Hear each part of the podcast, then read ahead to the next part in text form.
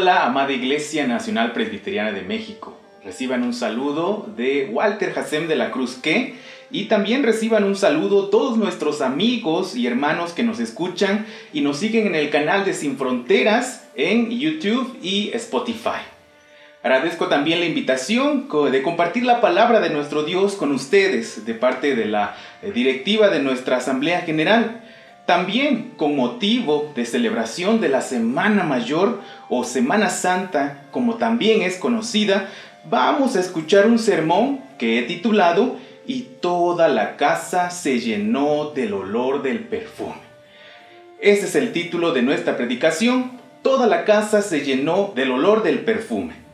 Esta es una historia bíblica muy hermosa que nos mostró algo muy bonito, muy íntimo de nuestro Señor eh, en aquella última semana de la pasión y que a nosotros hoy nos recordará solemnemente a vivir una vida cristiana con esperanza en el porvenir.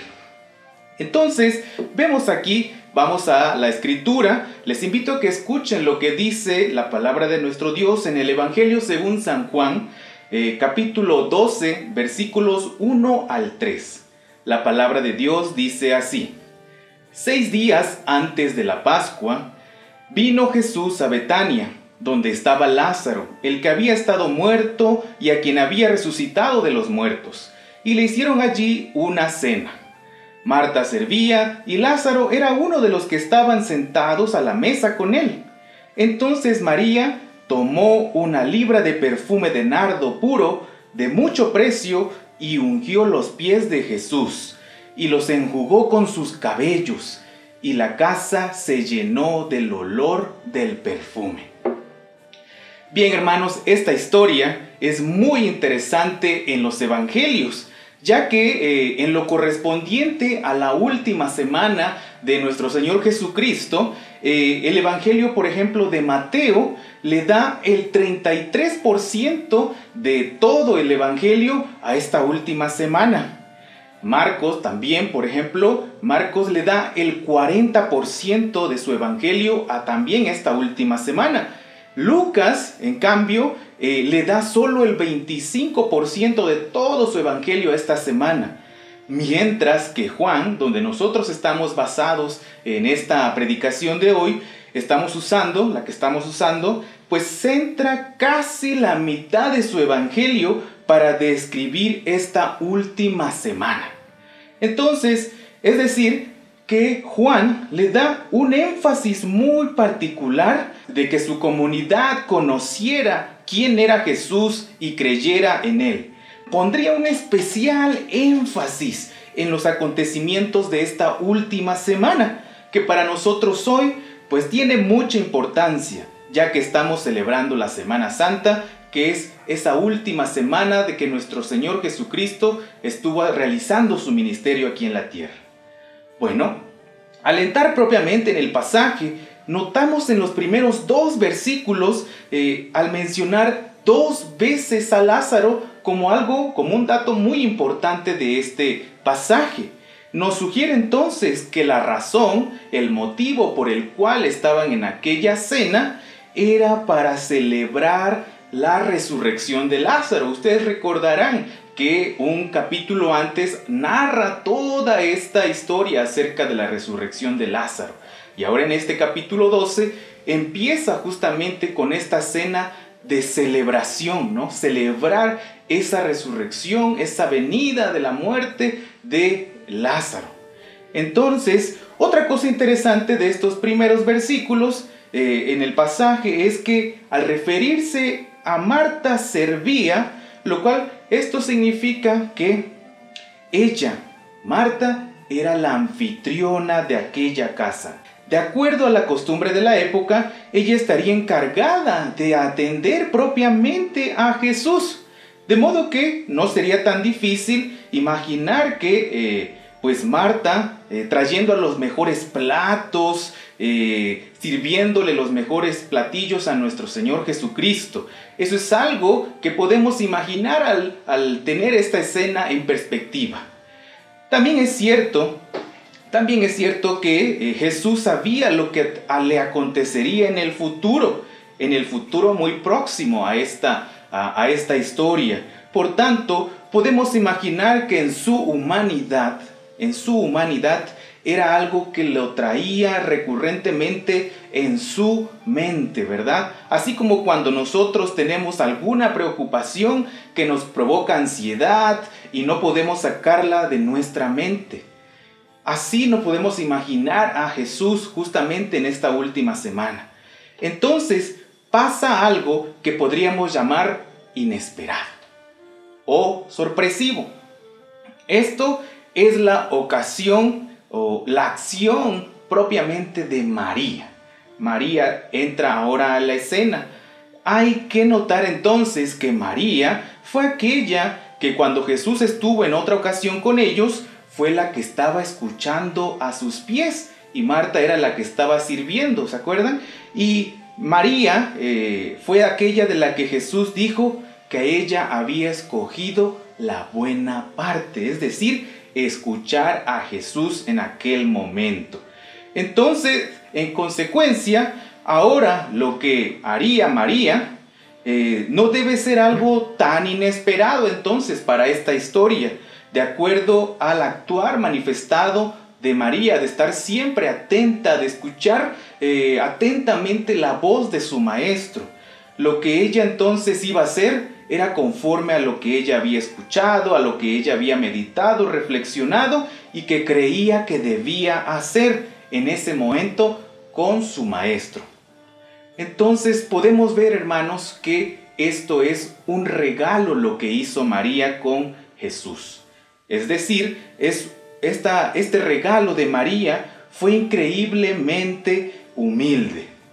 Entonces, cuando un invitado entraba a una casa en aquellos tiempos, usualmente los pies del invitado eran lavados con agua y la cabeza del invitado, la cabeza del invitado pues era ungida con aceite o con un perfume.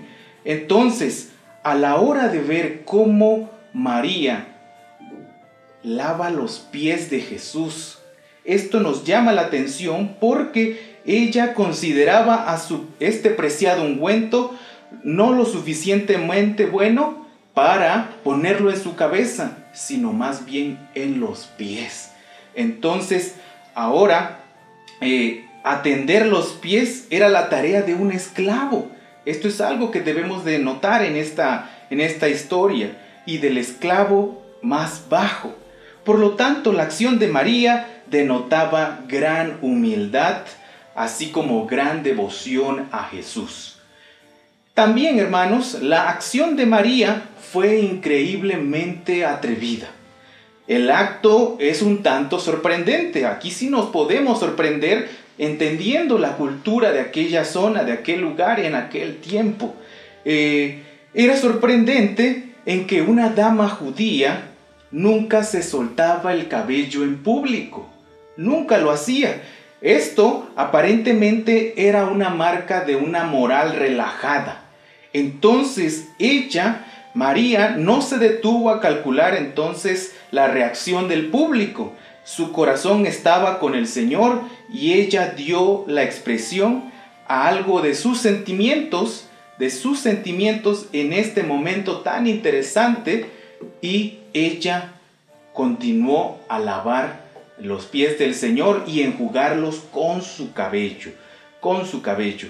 Entonces, eh, pasamos entonces a la última parte de este pasaje, que tiene que ver con que la casa se llenó del olor del perfume.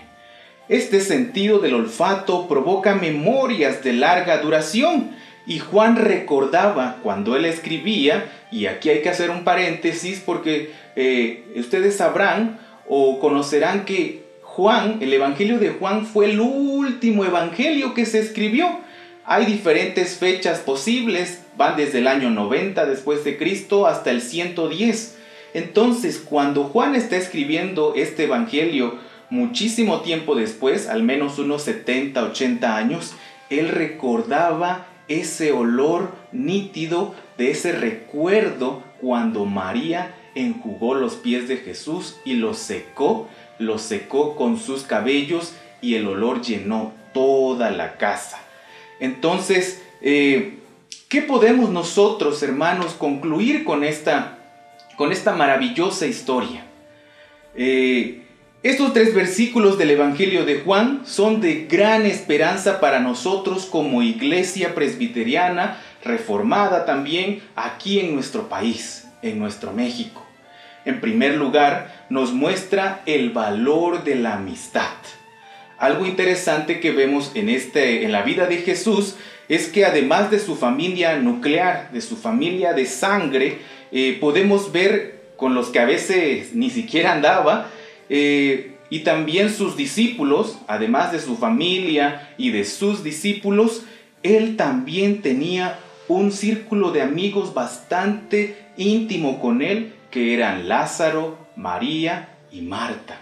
Entonces, en consecuencia, nosotros tenemos ese gran ejemplo a seguir de procurar relaciones de amistad íntimas y respetuosas no solo con nuestra familia y hermanos de la iglesia, sino también con personas a las que podamos acudir sabiendo que seremos escuchados, reconfortados, pero también desafiados y confrontados. La amistad entonces, también vista como valor cristiano, es algo que en una época de tantas relaciones superficiales que podemos ver en las redes sociales, o las relaciones cortesanas propias de la cultura mexicana de, sumisión y no necesariamente honestas, eh, deben ser desafiadas con el amor que solo una relación de amistad puede confrontar. En segundo lugar, para tener esperanza en el porvenir en nuestra iglesia, debemos ser humildes, así como lo fue María, al enjugar los pies de Jesús con sus cabellos, esto se traduce en el servicio a nuestra iglesia, a nuestra sociedad y a nuestro país.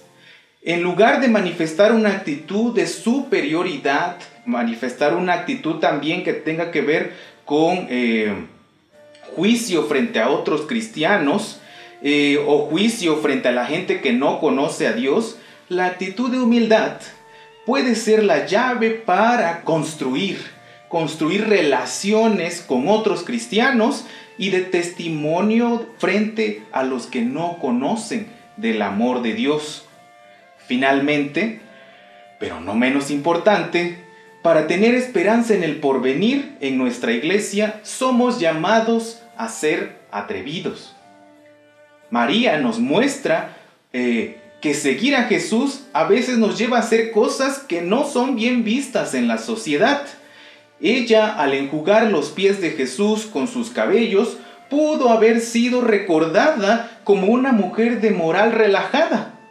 Sin embargo, sin embargo, frente a esa sociedad donde pudo haber eh, ella sido recordada de esa manera, María pasó a la historia como la mujer que llenó toda la casa de el olor del perfume. Nosotros entonces estamos llamados a llenar toda la tierra del conocimiento de nuestro Dios. En consecuencia a esto, nosotros hermanos no podemos desligarnos de nuestra responsabilidad de mostrar al mundo que somos cristianos en todas las áreas de nuestra vida, ya sea en las artes, en la ciencia, en los deportes, en el conocimiento, etc y dar testimonio y llenar, así como María llenó toda la casa del olor del perfume, nosotros podemos llenar toda la tierra del conocimiento de nuestro Dios. Les invito a orar. Dios, gracias te damos por la bendición que tú nos das de poder eh, servir a tu iglesia, de los desafíos que tú nos das también para nuestra sociedad, para nuestro país, para nuestra iglesia, Padre. Te rogamos que tú nos ayudes a dar eh, respuesta, que tú nos ayudes a dar acompañamiento, Señor, a los desafíos que tenemos delante como iglesia presbiteriana. Porque, Señor, queremos hacerlo para tu gloria y queremos dar muestra, Padre, de que somos hijos tuyos al servicio también de los demás. En el nombre de Jesús. Amén.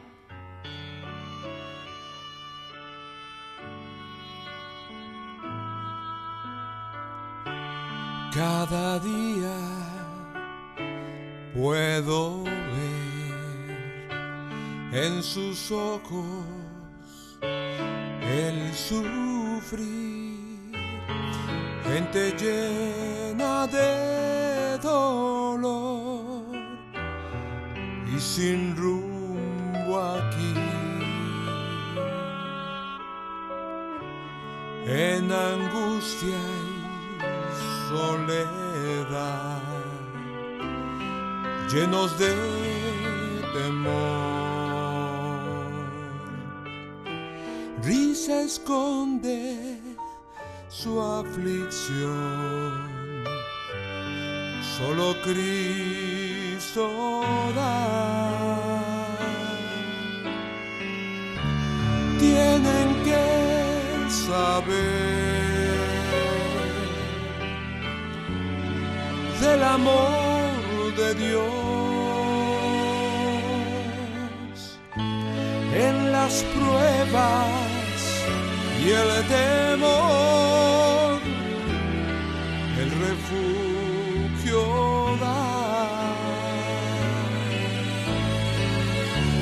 Tienen que saber del amor de Dios, que en él salvación.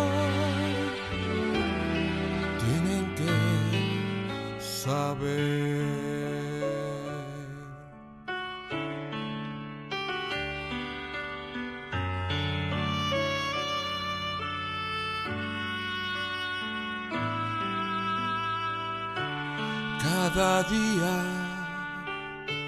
puedo ver en sus ojos el sufrir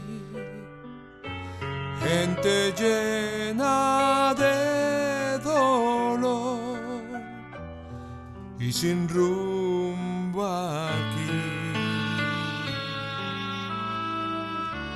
En angustia y soledad, llenos de temor, risa esconde su aflicción. Solo Cristo da. Tienen que saber del amor de Dios en las pruebas y el temor, el refugio da. Tienen que saber del amor de Dios.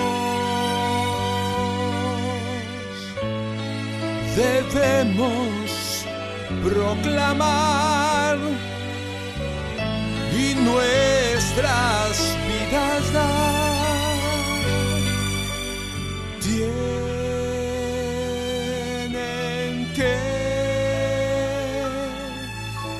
Saber.